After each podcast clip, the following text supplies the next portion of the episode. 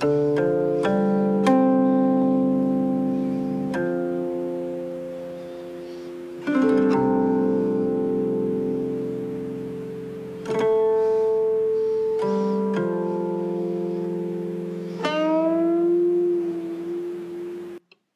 雪飘飘似鹅毛，飘杨柳絮满琼瑶。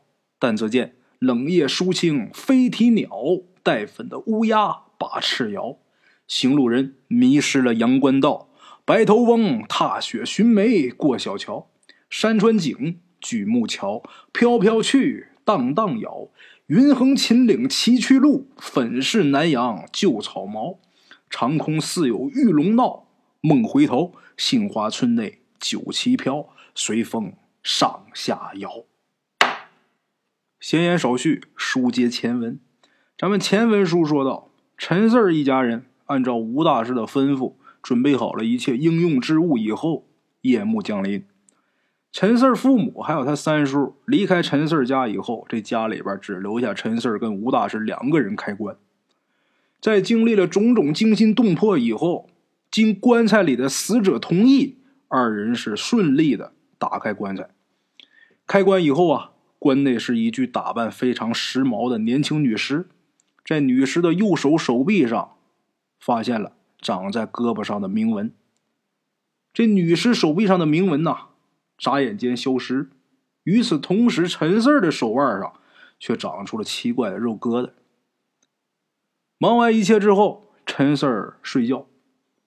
梦中梦到这个女尸在秦府的种种遭遇，惊醒之后啊，满头大汗，想伸手去擦汗，却发现自己这手啊被拉住了。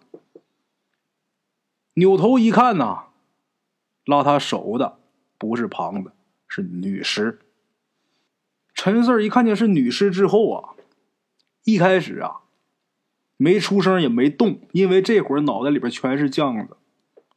不知道自己还在梦里还是在现实，这会儿是懵的。这女尸抓着陈四的右手，上半身啊趴在床上，下半身呐在地上站着，等于是弯着腰趴在陈四身上。这女尸睁着双眼，瞪着陈四陈四在这蒙着呢。这女尸啊，这嘴巴张开了，哎。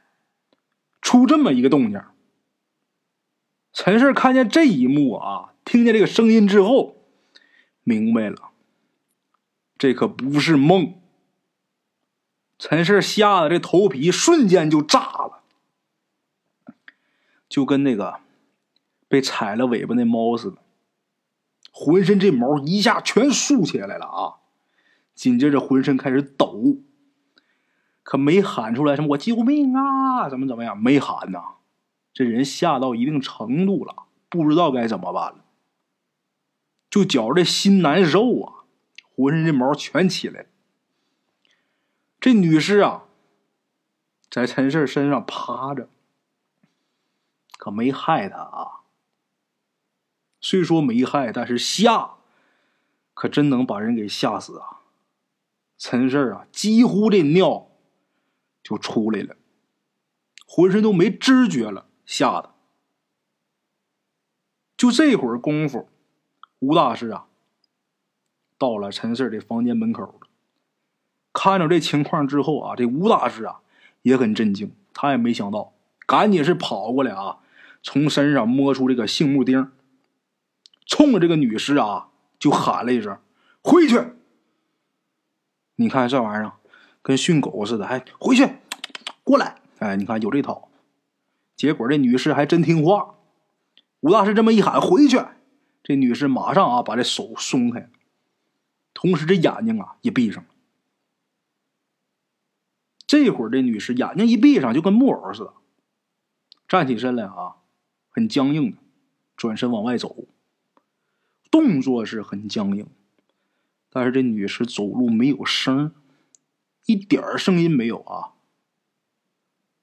这吴大师也跟着这女士啊出去了。过了能有两三分钟之后，这吴大师啊跑回来了。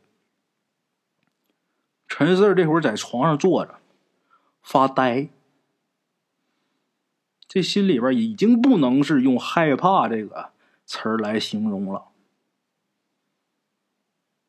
在梦里边就被吓着了。一睁眼睛之后啊，又来这么一下，这人是受了极大的刺激。如果说身体不好，或者说这个心里边承受能力差的，估计这会儿就得疯。陈四在这一坐啊，发呆，不哭不闹，不喊不叫。这吴大师一看他啊，在那傻坐着，也着急呀。四儿啊，没事吧你？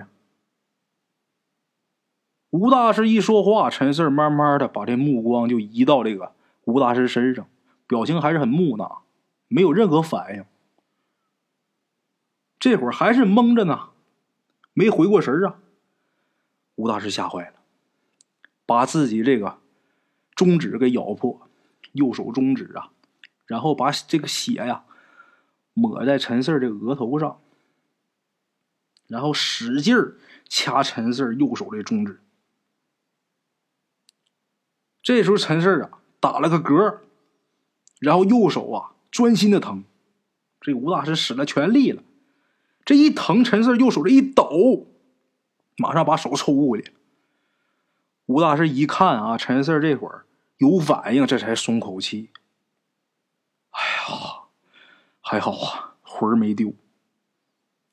陈四看看自己右手中指啊，然后哇的一声就哭出来了，把吴大师啊也给吓一跳。但是吴大师的表情马上又很开心，准知道这就没事了啊。”哭了好一阵儿啊，这陈四啊。慢慢缓过来了，带着哭腔就问吴大师：“啊，那女的怎么跑出来了？那不是有狗看着的吗？”吴大师这时候看了一下陈四啊，就说：“呀，事儿，缓一缓啊，没事刚才呀，我看了一眼，那狗啊，已然是死了。这狗它不是被这女尸害死的，我估摸着受禄到了。”他怎么偏偏赶这时候受禄道呢？你说他受禄到了，差点把我整的也到受禄了。吴大叔这时候摆摆手啊，得了，你瞧你大老爷们行了啊，别聊这个了。我刚才怎么就上个厕所功夫，这女尸怎么就跑这儿来了呢？我怎么知道啊？我睡着了，我做个梦，我梦见这女的了，这在秦府里边。然后我一醒，他就在我身上趴着呢。没等陈四说完，这吴大师就把陈四给打断了：“停，你刚刚说什么？你梦见女尸了，在秦府里边啊？你说说吧。”就这么的，陈四啊就把他做梦里边梦里边的内容啊就都给说出来了。说完以后，这吴大师啊一把就抓过陈四的右手。这眼睛又盯着陈四右手手腕上凸起来那块肉看，看着看着，这吴大师啊，突然间眼睛瞪多大，糟了，四儿啊，你被种上阴八字了啊！如果我没猜错的话，这应该是阴八字。啥叫阴八字啊？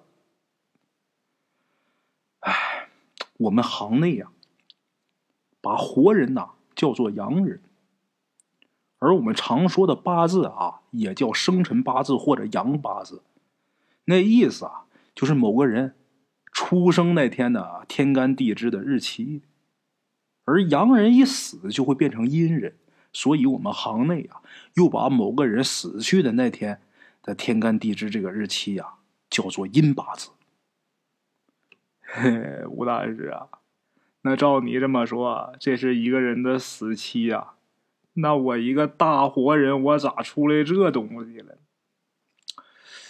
哎呀，我听我师傅说过，阴八字啊，通常不会明显的出现在人的身上，即便是死人。但是这次啊，反常啊，一定是发生了非常不一般的事儿，不然不会这样。那什么事儿啊？我怎么知道啊？哎，你怎么能不知道啊？行，别哭唧的，你怎么能不知道？你可是大师啊，吴大师。昨天开棺的时候，我明明看见那女尸手臂上出现一串肉疙瘩呀！我当时还听你说一个什什么什么纹哦，铭文。哎，那那这铭文又是什么东西啊？嗨，这铭文呐，就是死人才用的文字。陈氏一听啊。死人用的文字，刚才又听那什么阴八字，阴阳阴阳嘛，这跟这阴字挂钩的准没好事啊！这又跟死人又挂钩了。陈氏心想：我他妈上辈子到底是干什么缺德事了？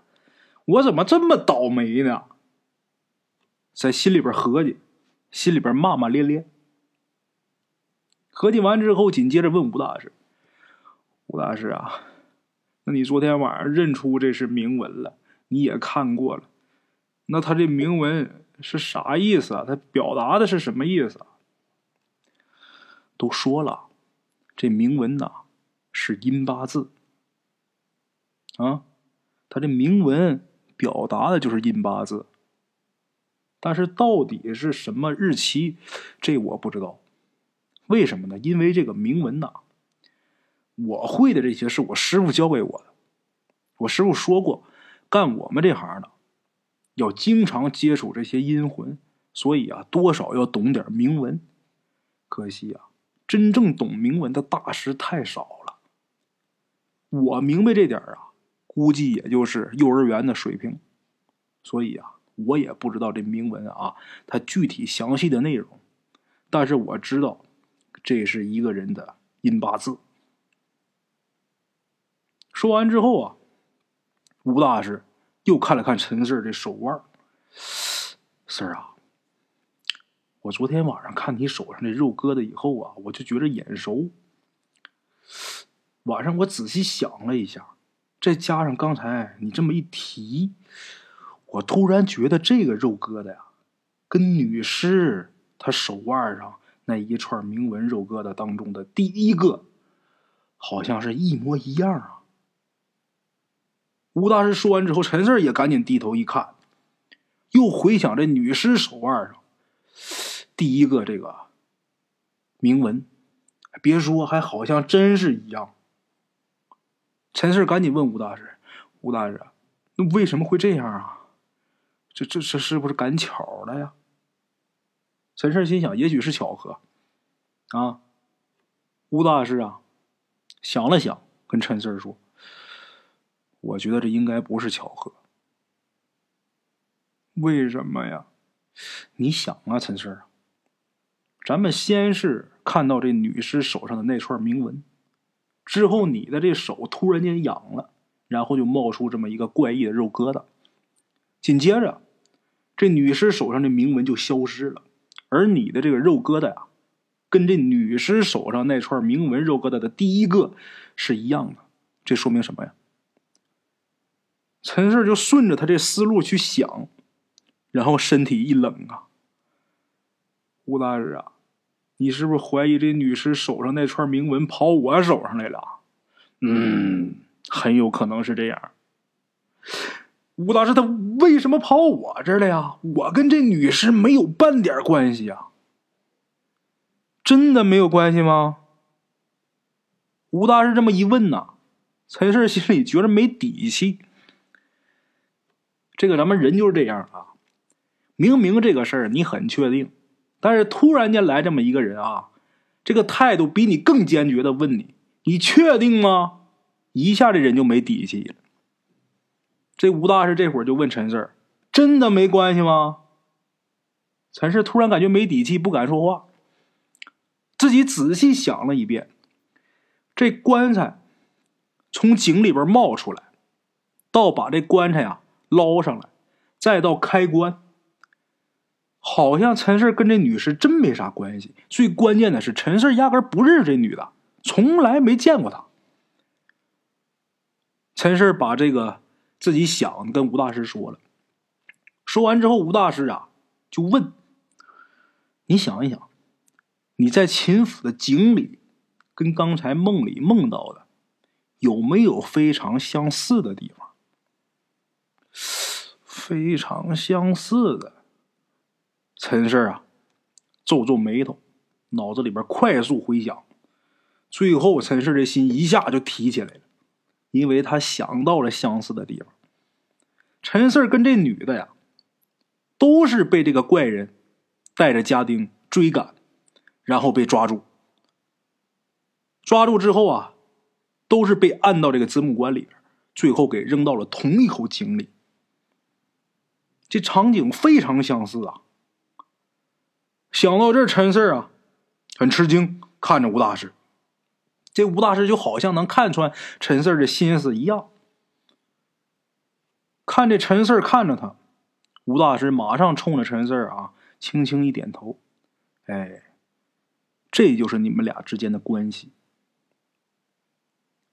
这陈四脸上还是有疑惑呀。这吴大师有解释：虽然你们俩在此之前生活在不同的地方，年纪也不一样，互相也不认识，甚至没有见过对方，但是你们都进了秦府，都被装到了子母棺里边。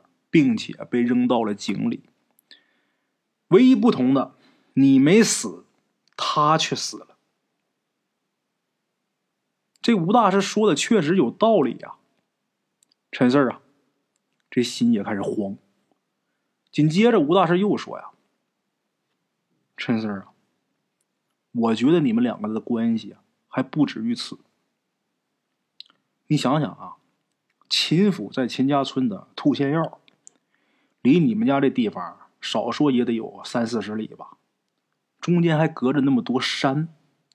就算秦府的那口井跟你家这口井这个地下暗渠是相通的，可是周围几个村子那么多口水井，而且光你们村这个就有不下二十口井啊。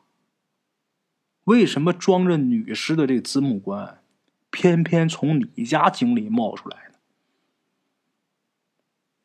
再加上你们俩在秦府相同的遭遇，还有刚才说过女尸手上的铭文，她跑你手上来了，这一系列的巧合穿起来，能说明一件事什么事儿啊？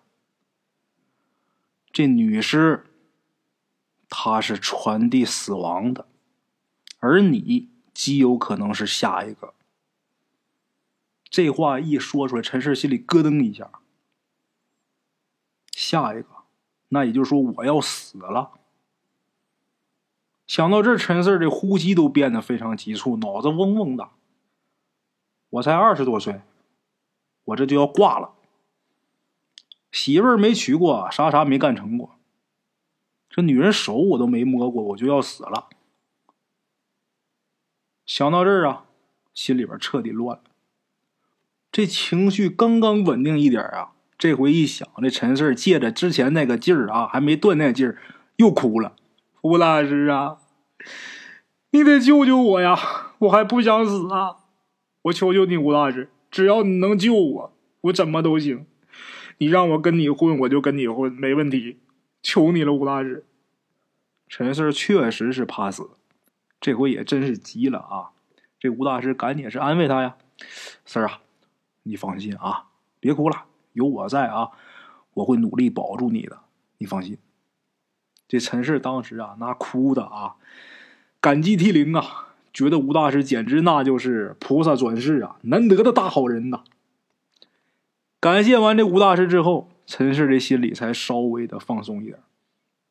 但是，一想啊，自己这死期不远，这心里实在是不是滋味吴大师啊，你刚才说我是下一个，那我大概能活多长时间呢？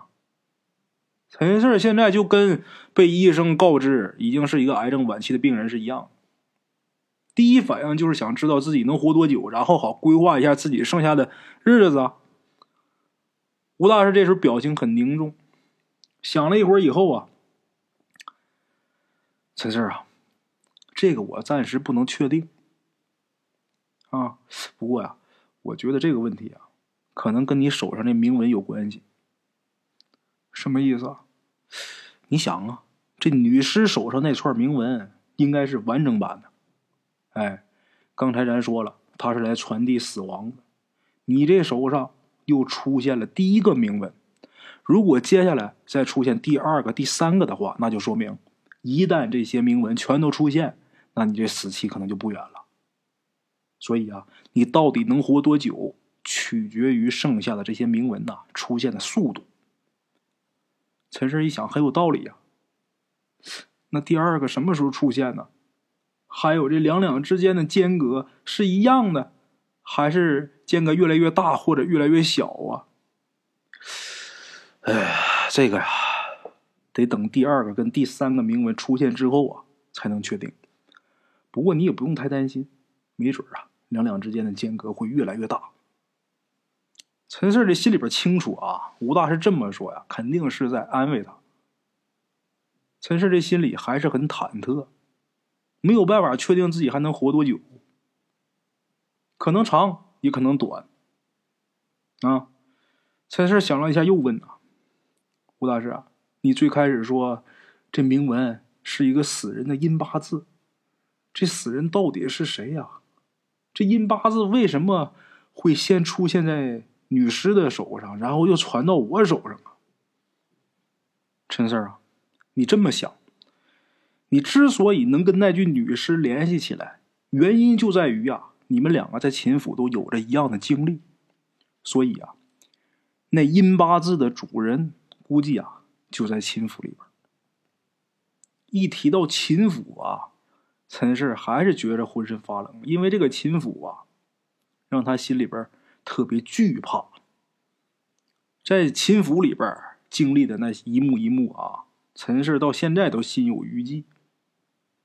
这吴大师就说呀：“四儿啊，我知道你很怕亲夫，但是如果你想搞清楚这阴八字为什么会先跑到这女尸身上，然后又跑到你身上，你想搞清楚这阴八字的主人究竟是谁？”想搞清楚你自己还能活多久，能不能破得了这个局，恐怕呀，只能是再去一趟亲夫了。陈氏一听，再去一趟秦府，虽然说啊，在吴大师没说出这个结果之前，他心里还抱着一丝侥幸，可是自己呀，也明白八九分了。现在除了再去一趟秦府啊。已然是没有其他办法，啊，自己呀也明白，这个事躲是躲不掉了。想明白之后啊，陈四就跟吴大师说：“哎，虽然说我挺害怕的，去了会有危险，但是至少能拼一把呀，也比我坐这等死强啊。”吴大师一看陈四想明白了，哎。陈事啊，你放心吧，这回啊，我还跟你一起去，我会尽全力啊保你平安。得了，吴大师，我谢谢你了。咱俩现在呀，你就甭这么客气了啊。这时候，吴大师这表情还是有点凝重，陈事啊也有点担忧。吴大师，您是怎么了？哎，我在想，这阴八字的主人。他会不会是那东西啊？哪个东西啊？陈四，你还记得我们两个在秦府里边找出路的事吗？啊，我记着呢。我们俩当时啊，走到秦府深处，然后我没让你往前继续走。我我我记着呀，当时你说前面可能有一个非常阴邪的东西。哎，对，我说的就是这意思。你记得我当时跟你说过，也许真正要找子母官的不是秦府老爷，很有可能就是这个阴邪的东西。还有啊，在出秦府大门之前，你被鬼迷了眼的事儿，你记着吧？那能忘吗？哎，我当时也说过，你被鬼迷眼呐，估计也是秦府里那个阴邪的东西干的。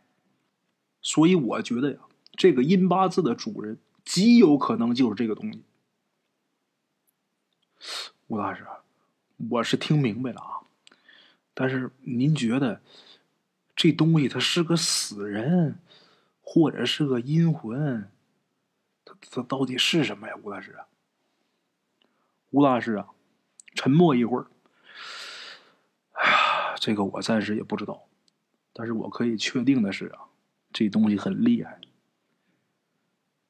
那您斗得过他吗？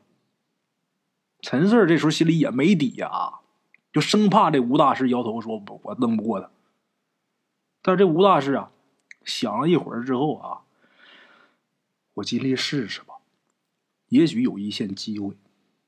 陈氏一听啊，得，他只要敢说这话就行。这吴大师现在就是我的救命稻草啊，我必须得抓住啊！陈氏这时候赶紧给吴大师打气啊，吴大师。我相信你肯定能斗得过他呀！那个，在此之前啊，我一定好好跟您学，我认认真真学。到时候，嗯，真跟那那东西碰上的话，咱俩齐心协力，没准能成功。这吴大师也听出来了，这陈四给他打气，轻轻一笑啊，拍拍陈四肩膀：“得了，现在啊，离天亮还有一会儿啊，你先睡会儿吧。”说完之后啊，这吴大师站起身要走。陈四赶紧问呐：“哎，吴大师，你又要去厕所呀？哎，吴大师，那个你怎么总去厕所呀？哎，我爸那屋有肾宝，要么我给你拿几片，你你你顶上啊！我去你的，我去什么厕所？我身体没问题。那你去哪儿啊？睡你的觉。”吴大师一顿训，陈四儿没说话，但是也不敢睡觉。赶紧急忙起来啊！拿衣服裤子，赶紧一边穿一边说：“我可不敢睡了啊！你万一一会儿你走了，那女士又来了，我还不得吓死？拉倒吧，你去拿，我去拿。”哈，这吴大师笑了：“哎呀，你放心吧，这女士啊，她不会害你。哎，确切的说呀，她怕你，怕我拉倒吧，别逗了。我什么能耐没有？她怎么可能怕我呀？”他要真怕我，刚才怎么还趴床上，眼睛直勾勾瞪着我呢？这哪是怕我呀？这就是吓我呀！陈四啊，你不知道，他刚才之所以找你啊，他是在给你托梦，他想把这个他这个经历告诉你而已。如果他真的要害你的话，你现在早就是一具死尸了。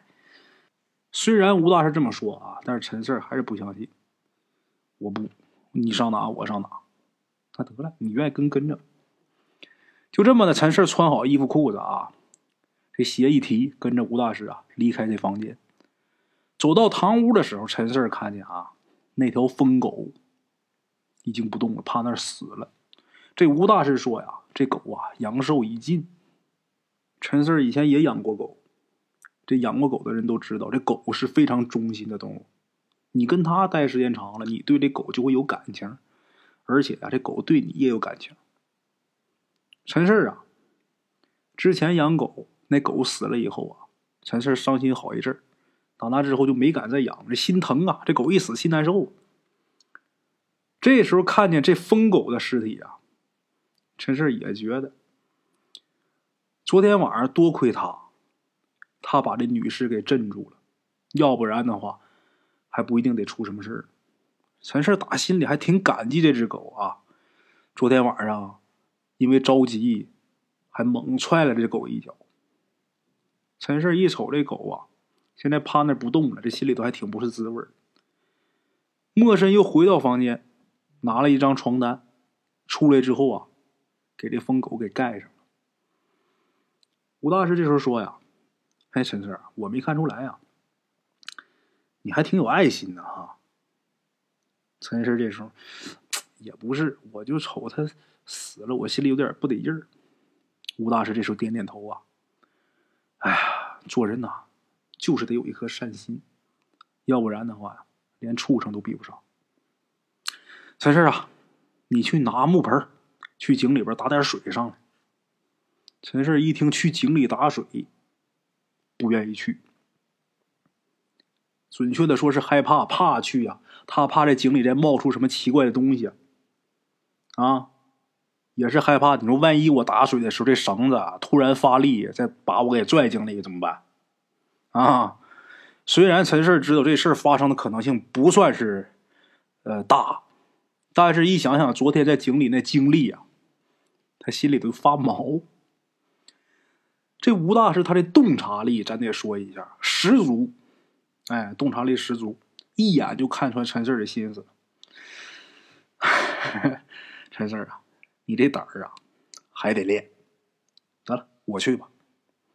就这么，吴大师拿起来昨天已经准备好那个木盆，啊，去井边亲自啊打了一盆水，端着这盆水进来以后，让陈四啊来给我开门。陈四把门打开，吴大师啊把这水端进来。进来之后啊，把这木盆放在这棺材前头。这时候陈四发现那两只死羊已经不见了，也不知道啊这吴大师他什么时候清理的。吴大师把这木盆放下之后啊，过去把那棺材盖给挪开。刚才这女尸，这吴大师不是喊一声“回去”，这女尸自己走回来了吗？弄进棺材里之后，吴大师把这棺材盖盖上。这会儿，吴大师啊又把这盖给挪开了，然后从这身上摸出一根红绳，把这绳子一头放在这个木盆里，另一头啊系在这女尸右手手腕上。紧接着，这吴大师告诉陈氏啊：“你去拿一个碗进来。”陈氏跑到厨房拿一个家里边经常吃饭用的这个碗，这这这行吗？行，啊。吴大师接过碗以后，走到这个火盆，就烧烧纸钱的那个火盆呐。这时候火早灭，里边是烧纸的那个灰呀。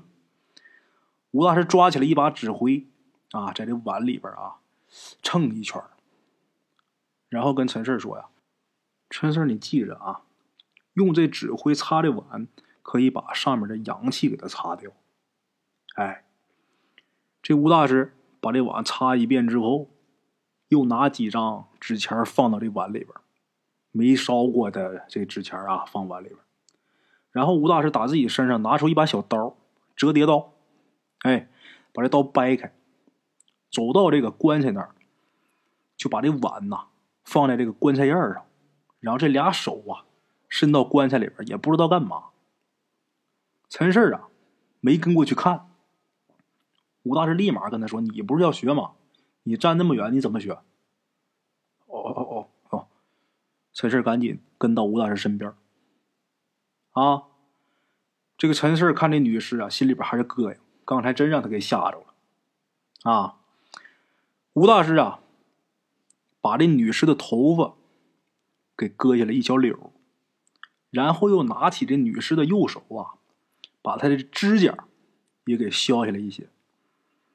然后把这头发跟指甲啊放在这碗里边。吴大师说呀：“正所谓身体发肤受之父母，不敢毁伤。”陈三儿，你知道什么意思吗？呃，这意思就是，这身体一丝一毫都是爹妈给的，不能轻易破坏或者损伤呗。哼，对，是这意思啊。陈 Sir，，我告诉你啊，这个呀，不仅是古人教育子女用的，其实在我们行内。这句话也非常有用，因为啊，一旦被别有用心的人得到你的头发或者指甲，那如果想害你，那就太简单了。说着这话啊，吴大师同时把这打火机拿出来，然后把这个碗底儿，刚才不垫几张纸钱吗？把这几张纸钱给点着了，纸钱一着，这头发跟指甲就都着了。啊，在这儿啊。我要教你一个跟阴魂交流的办法。陈氏一听，跟阴魂交流啊，说挺吓人啊。碗里的纸钱、头发、指甲差不多啊，都烧着了。现在啊，就剩一些灰渣。紧接着，吴大师就拿这碗呐，去这木盆里边蒯了一点水，然后拿起来之后晃了一下，就让这些灰渣啊都融到这个水里面。晃好之后，这吴大师毫不犹豫的咕咚喝了一口。陈氏心想：“我的妈呀，这能喝吗？”喝一口之后，吴大师就把这碗给陈氏递过来。这啥意思？我也得喝吗？吴大师这会儿表情很平静啊，陈氏心里却很不是滋味啊。瞅瞅这碗水，这水里边夹杂这个灰渣，这水变得很浑浊，有点发黑，但是不全黑啊。这会儿还能看到这碗底儿还有一点没烧完的指甲。哎呀，这个恶心呐！这指甲可是刚从女尸手上割下来的。陈氏一看这个，一想要喝它，立马就开始反胃，紧接着就干呕。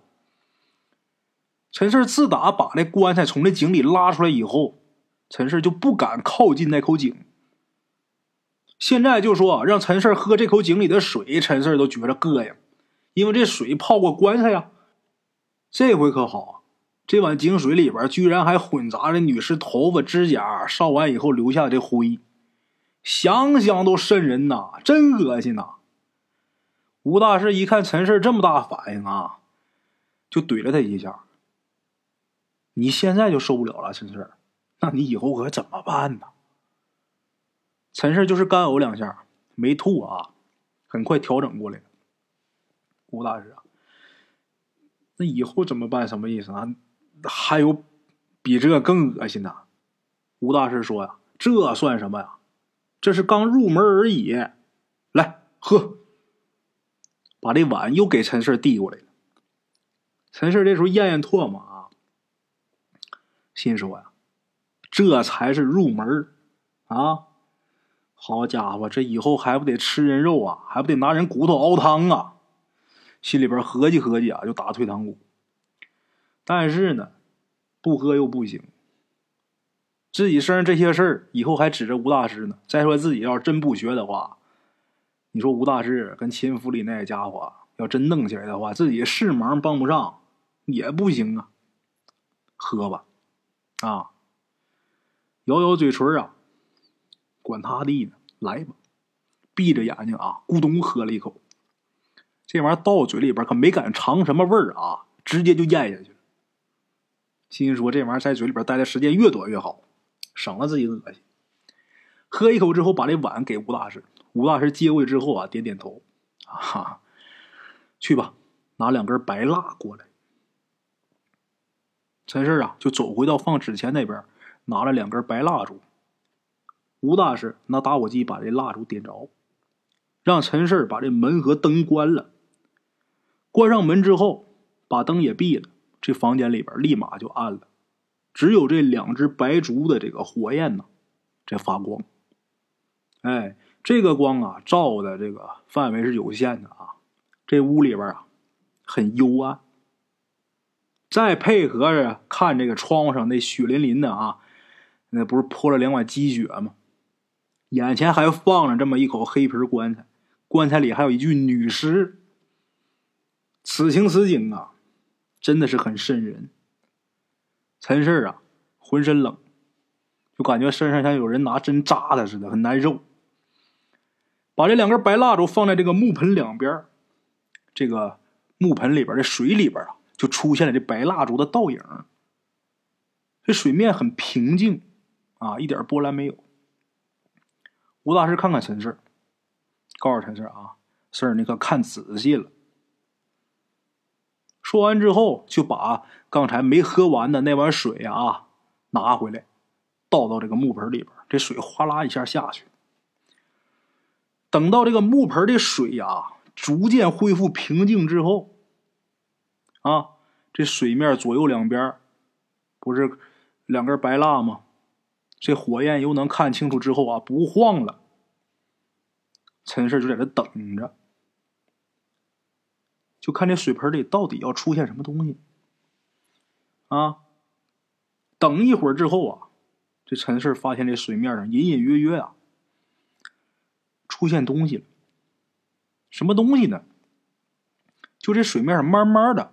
开始模模糊糊的，有这个光斑。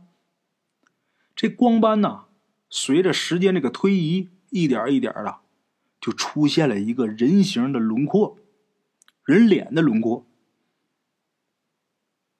看到这个面部轮廓，慢慢就眉毛、眼睛、五官呐，一点一点就清晰了。啊，陈氏一瞅这张脸，太熟悉了，棺材里躺着那位。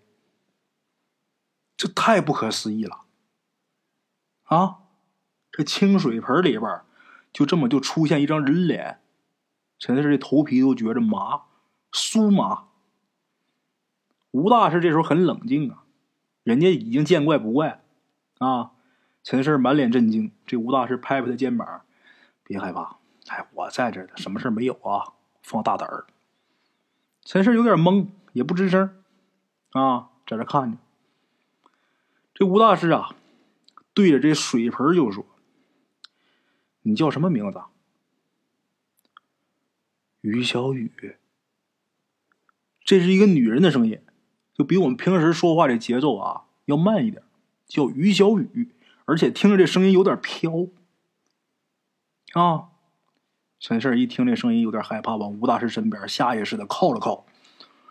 这吴大师接着问：“能说一下你是怎么去的秦府吗？”这于小雨啊，就把他的经历就说出来了。怎么回事啊？原来呀，前天晚上这于小雨他从这公司下班，回到小区之后啊。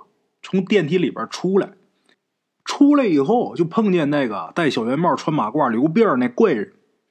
这怪人身后啊，还站着八个脸上贴着纸的人，看不清这样子啊，看不清这模样。但是这八个都是翘着脚那么站着，这一翘脚显得个子就很高啊。这八个人中间呢，还停着一口黑皮棺材，书中暗表，这也就是张寡妇那口子母棺。这于小雨一看这些人的打扮这么奇特啊，而且透着诡异，再加上还有这么一口棺材，所以于小雨立马就觉得这事不正常，赶紧就去按这个电梯，他要往下走，同时还按了这个警报，他希望这小区保安呢能来救他。但这时候啊，这小圆帽啊，这怪人一挥手，这八个翘着脚的人啊，立马就冲上去，把这于小雨啊抓起来，就往棺材那边走，然后。打开棺盖，把他给装进去之后，盖一扣，后面于小雨就在棺材里边什么都不知道了。啊，等他再看清楚的时候，已经是啊到了一座古宅，也就是秦府啊。再往后的事，就跟陈四梦里见到的差不多了。听完这个女鬼于小雨。叙述之后，陈氏的身上发冷啊，害怕。这吴大师接着又问：“于小雨，你手上这肉疙瘩怎么来的呀？”陈氏一听这问题呀，立马就精神了：“是啊，怎么来的呀？现在你那没了，到我身上了。”于小雨说：“呀，三个月以前，他回了一趟老家。”恰好那天啊，村里边有人去世，去世的这是他的长辈。小的时候啊，他跟他这位长辈关系还可以，所以啊，他就去参加了人家的丧事但是在参加这个丧事第二天的晚上，他就做梦了。他梦见自己呀，走到那个长辈家的院子里边，然后看到啊，这灵堂门口站着一个身材消瘦、身穿黑色衣服的人，脸色煞白啊。这么一位老人，于小雨立马就认出来了，这老人就是自己去世的那个长辈呀。我昨天刚参加完他葬礼呀，他感觉很震惊，而且非常害怕，掉头就想跑，但是刚要跑，他却看见啊自己身后来了这么一排人，来了一行人马，这个装扮啊也很怪异。这些人抬着棺材啊从外边走进来，紧接着。这些人就把他的长辈就给装到棺材里边，就给抬走了。他不知道这些人到底是什么人，也不知道啊，他们为什么要装走他的长辈，那更不知道他们要去哪儿啊。本来这于小雨他是要回家的，但是他的身体啊突然间不受控制啊，就跟在这些人后面翻山越岭啊，然后就走到了一个林子里边。这个于小雨就看见这林子深处啊。有这么红色的光芒，走近一看，是一座规模非常大的古宅。他跟着抬棺材的队伍进了这个古宅以后，然后亲眼看到他们连棺材在那个棺材里的那个长辈都给扔到井里边去了。于小雨吓坏了，掉头赶紧跑。跑出这个古宅以后啊，就迷失方向了，在这林子里边瞎转悠了很长时间，等到天亮又等到天黑，也没转出去。啊，最后啊，他是听见有人喊他名字，而且还有火光引着他，所以他就顺着声音，顺着火光才找回家。等他清醒以后，家里人告诉他，早上看见他，他就疯疯癫癫的，谁都认不出来，啊，还胡言乱语的，就跟疯了一样。所以他爸妈啊去找阴阳先生，结果这个阴阳先生告诉说是丢了魂了。后来通过这个喊魂的方式把他给唤醒了。他看见那一幕和跟着这个队伍去秦府，那都是他的这个魂跟着去的。实际他身体啊疯癫状态。后来家里边让那阴阳先生把这魂给喊回来，是这么个过程。啊，这个于小雨醒之后，听家里人这么说啊，自己也是半信半疑。正在这时候，自己的右手啊，这手腕突然间是奇痒难忍，啊！把这手抬起来一看，自己手上就出现了第一个肉疙瘩。这模样是什么呢？横折。陈四儿听于小雨这么说，就跟自己手腕这个是一模一样的，啊！这个于小雨啊。出现这个横折啊，这疙瘩以后啊，这疙瘩他没多想，但是他也不敢在在家多待，不敢继续待，别在老家待着，赶紧回城市，啊，回到城市之后继续上班。但是他手上这肉疙瘩呀，一天比一天多，把他给吓坏了。先不说每次出现这个肉疙瘩啊，都奇痒难忍。这疙瘩呀，不光是痒，关键是他看着也膈应，很恶心啊！终于啊，在三个月之后，这于小雨这胳膊呀，出了一大排这个奇怪的肉疙瘩啊！再之后，他就遇到了那个怪人，然后他自己这生命啊，也就此就画上了句号。听完于小雨的讲述。陈氏心里开始担忧了。按照他的说法，从这个哥的出现到他死是三个月。那也就是说，我自己是不是也有三个月可以活？陈氏立马看吴大师，吴大师也看出陈氏的担忧啊，就安慰陈氏：“你先别急啊，既然问题都出在秦府，那咱们就准备一下，再去一趟秦府。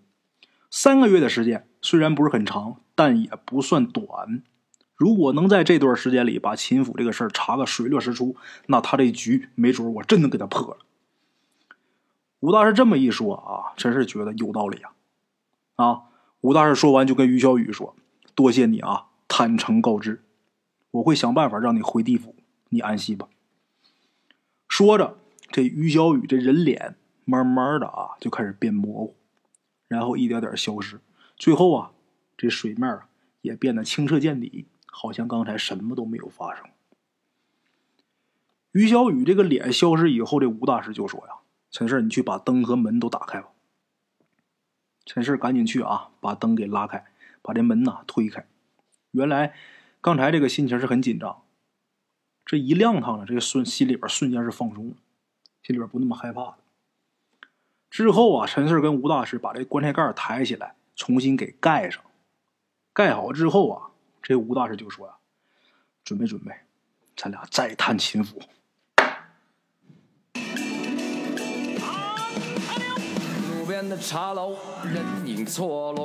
用声音细说神鬼妖狐，用音频启迪人生。欢迎收听《大圣鬼话》。Hello，大家好，我是主播孙宇。吃完了饭，然后就回到自己的课室上。喜马拉雅、百度搜索“大圣鬼话”，跟孙宇、孙大圣一起探索另一个世界。那天山女子独守空城，也只是感谢鬼友们，感谢鬼友们，感谢鬼友们一路陪伴。大圣鬼话，见字如面。欲知后事如何，且听我下回分说。